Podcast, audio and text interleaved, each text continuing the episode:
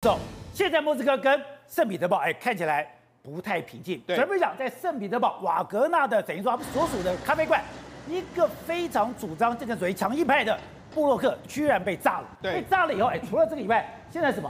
这居然是他的国防部。对，俄罗斯的国防部竟然也冒黑烟，居然也冒出了火灾。那更不用讲，现在有一个本来是他的高级安全专员，现在逃到了西方。他讲，现在普丁非常没有安全感。现在普丁把自己。藏在一个神秘的碉堡里面，而且最近的莫斯科的境内来说的话，是真的相当的不平静。为什么？你看莫斯科这几天来说发生了国防部的这个大楼居然发生火灾。啊、那发生火灾的时候呢，因为它发生火灾面积大概六十平方公尺，没有多久就被扑灭。对。但是问题是，国防部哎，这个紧张时刻，国防部大楼哎，居然会出现这样的状况，大家觉得哎，那到底莫斯科是发生了什么事？好，那不只是莫斯科非常紧张之外，圣彼得堡，我们讲到圣彼得堡的咖啡厅，这个隶属在瓦格纳集团下面的这个咖啡厅发生。爆炸案嘛，爆炸案的话，这个亲俄亲俄罗斯非常主张俄罗斯入侵乌克兰的塔塔尔斯基死亡。那目前为止，没有人出来说这到底是谁炸，也就是说，目前为止也没有调查，然后也不知道是谁干的。虽然说有抓到人，但是是不是他做了，是他给的这个炸弹没有错，但是谁是幕后主导者，目前也抓不出来。那好，那目前为止又有一个人出来爆料，这是去去年叛逃到海外的一个俄罗斯的高级安全官员呢，他他说了一句话，叫卡拉库洛夫。他说什么？他说现在我们的总统普京啊，已经几乎是完全自己一个人。他说他非常害怕生命的安全会受到影响。有这么严重吗？对，他说他过去几年一直生生活在被称作碉堡的这个住所里面，他把自己呢弄在一个这个隔隔离的屏障还有讯息的真空之中。他说呢，他也不完全不不用手机，也不用网络。为什么？因为他很怕说，我用手机或网络会被定位，搞不好被定位，被定位之后，搞不好就被干掉了一个状况。所以现在等于是说他相当紧张。他甚至还说呢。普京去年不是有去访问哈萨克吗？对。他说他访问的期间呢，他都要求说地方旁边呢一定要装很多的这个防空洞，必要说我就要去逃难。所以等于说他随时有逃难的地方，他到什么地方去，他都一定要把这些安全措施要准备好。而且是讲说。他如果在那个地方，你就看到他的车队不是出去吗？是，或这样的，他说有很多都是假的。是，他会故意说，让让你的车队出去，让我好跑出不同的地方。是，其实他都不在里面。对，没错。那除了这个之外，你看，事实上他之前不是有曾经有出来这个政治这个这个造势吗？造势里面人家说，哎、欸，他的外套下面有穿的这个防盗防弹背心，就这个画面。对，那里面有防弹背心。对，那还不止这样，难怪这么臃肿。对，人家还不止这样，不止他在上面演讲是这样啊，他的周边的大楼全部都是有这个有类似这样子，有这个也。野战的这个防空飞弹，就在演讲的这个会场外面，全部都是这样。而且他说了，这主要是这样，他要演讲的前几天的时候就开始玩，就开始在那边做这些防御工事。那等到他讲完之后，就把它清除掉。所以就这是为了他所做了一一个所谓防范的这个状况。那还不只是这样哦，因为什么？他最近为止被他发现到说，哎，好像在莫斯科周边都把很多树林砍掉，就是树砍掉，对，把这些树砍掉，一直砍砍砍。为什么要把它砍掉呢？因为为什么？因为事实上，我们如果记得非常清楚的话，去年不是发生过一件事情吗？这个俄这个乌克兰的这个他们相关的无人机不是飞到离距离莫斯科只有一百公里左右的地方，然后就发生了爆炸。对，那爆炸那个问题是那个事情让整个普京相当紧张啊。所以他现在怎么做呢？他现在开始把这周边的这个树林都完全砍掉。为什么？他准备说，哎，我在这个地方可能就布置一些防空飞弹。还有一些防空雷达在这个地方，我说这样的话可以，并因为我视野比较清楚，说我可以知道，如果你是低空飞行的时候，我就可以抓到你。对，所以你要知道，事实上现在等于莫斯科周边来说是相当相当紧张。这就像什么，你知道吗？紫禁城里面没有树木，是因为紫禁城之前就有人要暗杀这个皇帝，对，暗杀皇帝是把躲在树上，对，所以就把。直接在很多地方就把树砍掉。是，现在普丁的树是最好藏匿的地方。是，就莫斯科旁边就把树砍了。他显见他内心现在也是相当惶恐的一个状况。好，那不只是这样子，因为目前为止来说的话，他砍掉树之后，你就知道现在人家就说，哎，他布了非常多的这个防空飞弹，萨姆三百、萨姆四百的这个飞弹，还有铠甲的这个飞弹，他说把它布满在欧莫斯科的这个周边的这个状况。所以呢，事实上现在说这个是莫斯科。对，所以以莫斯科周围看到没有一圈。两圈，对，全部都会包围。对，那因为在这边砍树，你看被砍掉这个树木的时候，很多那些人民都说奇怪，你砍这个树要干什么？对，砍成这样完全秃秃的这样的状况。哦，所以这是以前的地方，没错，这是现在的地方，就砍成这个样子。人家说到底要做什么？以前是这样，那现在完全前面你看，以前是还有蛮多树，现在完全都砍掉。那你到底要做什么？当地民众也希说你希望你给我一个交代，但是没有交代。那紧接来，哎，就有人说，哎，开始进行一个防御攻势，是不是准备把这些所谓防空雷达或者说这个防空飞弹就完全都弄进来？所以他市场相当这个普丁相当紧张，还不止这样。听说普林克里姆林宫还下了一个命令，下命令说：“哎，我们赶快要盘查整个俄罗斯，这是这是在这个莫斯科当地的红色的点，就是所谓的防空洞的这个状况。对，然后我们要检查这个防空洞的空调系统，还有照明，还有供水的这个状况。莫斯科现在全面检查，对，都在检查这个。然后他说：哎，我们把它清空，清空来说的话，就就目前来检查，检查不止检查，这是莫斯科的防空洞，那还还翻修部分的这个停车场。”那人家就说，哎、欸，你要做什么？那官方说啊，没有没有，我们其实没有要做什么。他说，呃、我们现在我们现在要做一个叫做深层住所这样的话，绝对不是防空洞，叫做深层住所。那你要做什么？搞不好就是打仗的时候你要搬到那个地方去住。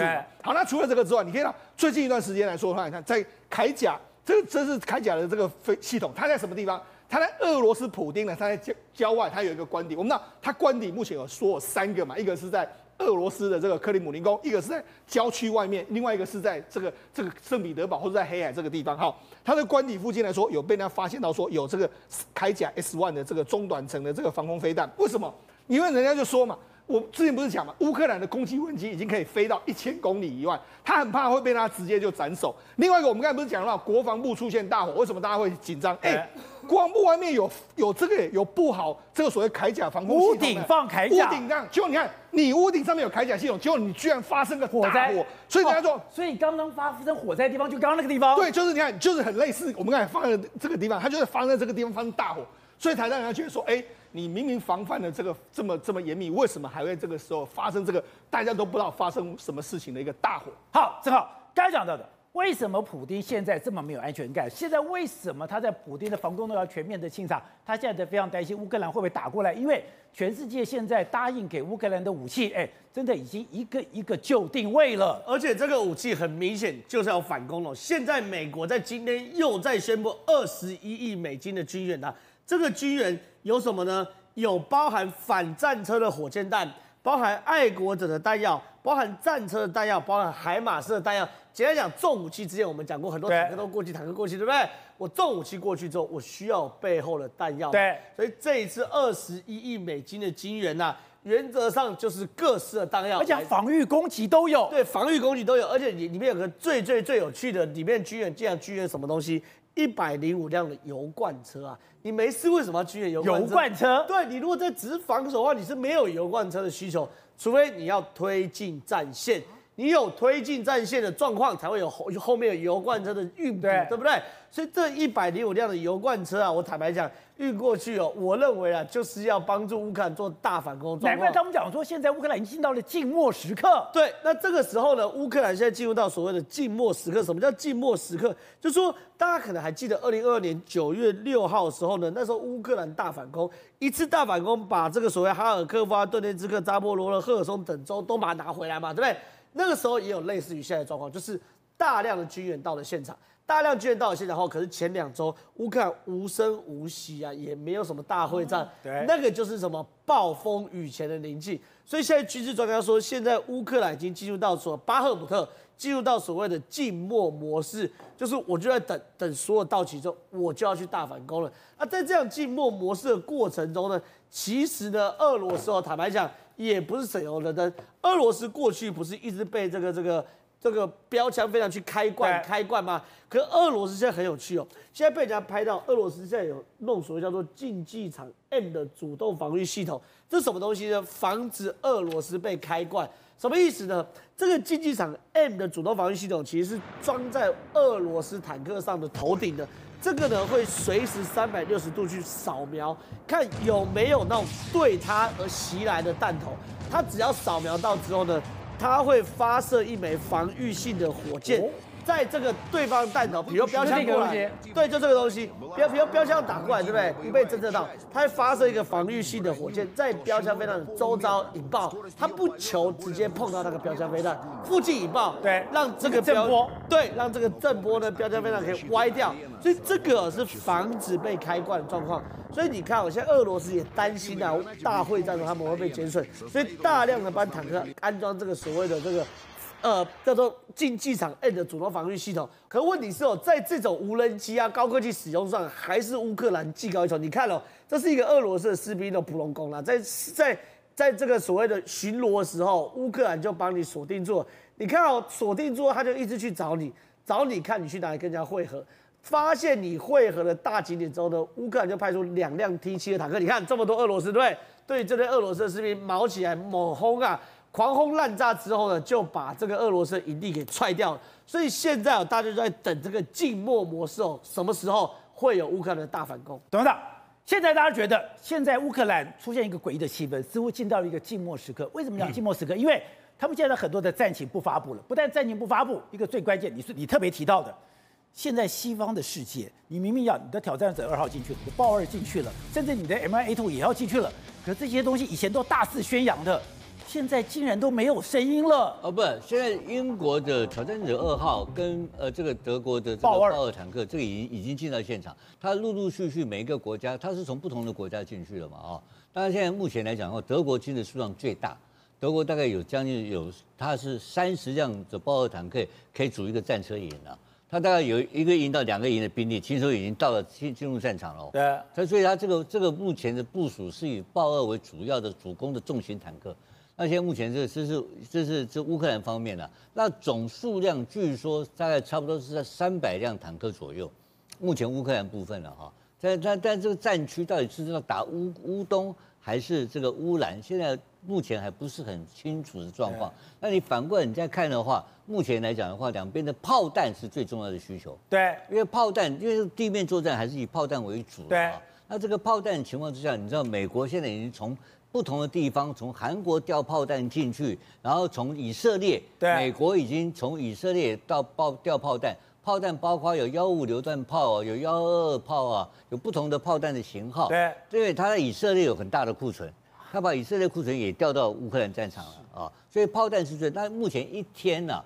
预估目前一天来讲的话，乌克兰大概用到六千到七千发的炮弹，算很省了、啊。对。可是你这个这个市场平时这一天的估预估状况，可是俄罗斯来讲的话，它曾经高达一天用到十万发炮弹，它现在降低到到两万发部分。对。然后所有的兵工厂现在全面三班三班在生产，现在俄罗斯的炮弹现在是没有办法用别人自己在三班生产。对。然后俄罗斯现在目前预计今年呢、啊，还要生产。一千五百辆坦克，一千五百辆坦克，你听清楚哦，这一千五百辆坦克是什么坦克呢？包括改装八百辆坦克，这也是七百辆新型坦克。可是从苏联之后，它苏联解体之后，对，他把所有的坦克的生产线全部废掉了，它只剩下留下 T 九零的坦克。那做得出来吗？最新，所以做不出来，所以这不知道怎么办呢？所以他现在又找了很多保养厂，把它改装成。这个所谓的这种改装成新的生产线，投入新生产线做改，这八百辆坦克是从二战以前的库存，就是那个 T 五、T 五、T 六、T 六零。这个级的，但是那个坦克呢，它是并不是要拿到这个战场上做攻击使用，不然呢，因为它有很多地方的卫戍部队。保卫的，保卫地方型的一些的地方兵团，对，它原来是驻守的地方的防卫兵团。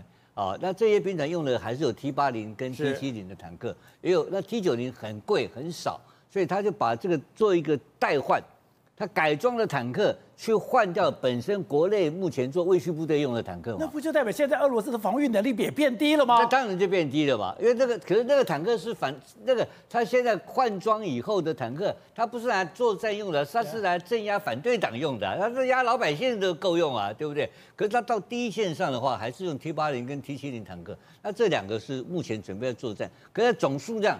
他今年要做到保持到一千五百万辆，一千不是一千一千五百辆，一千五百一千五百辆很大的数量。可是你相对你看看北约或者是乌克兰这边的话，大概是三百辆到四百辆的部分。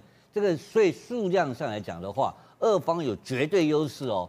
因为你不要小看这个东西，它狂轰滥炸炸，它炸出一个一个空间出来，或大一个大大开阔地一个大平面来讲的话，它轰炸还是有用的。好，体会。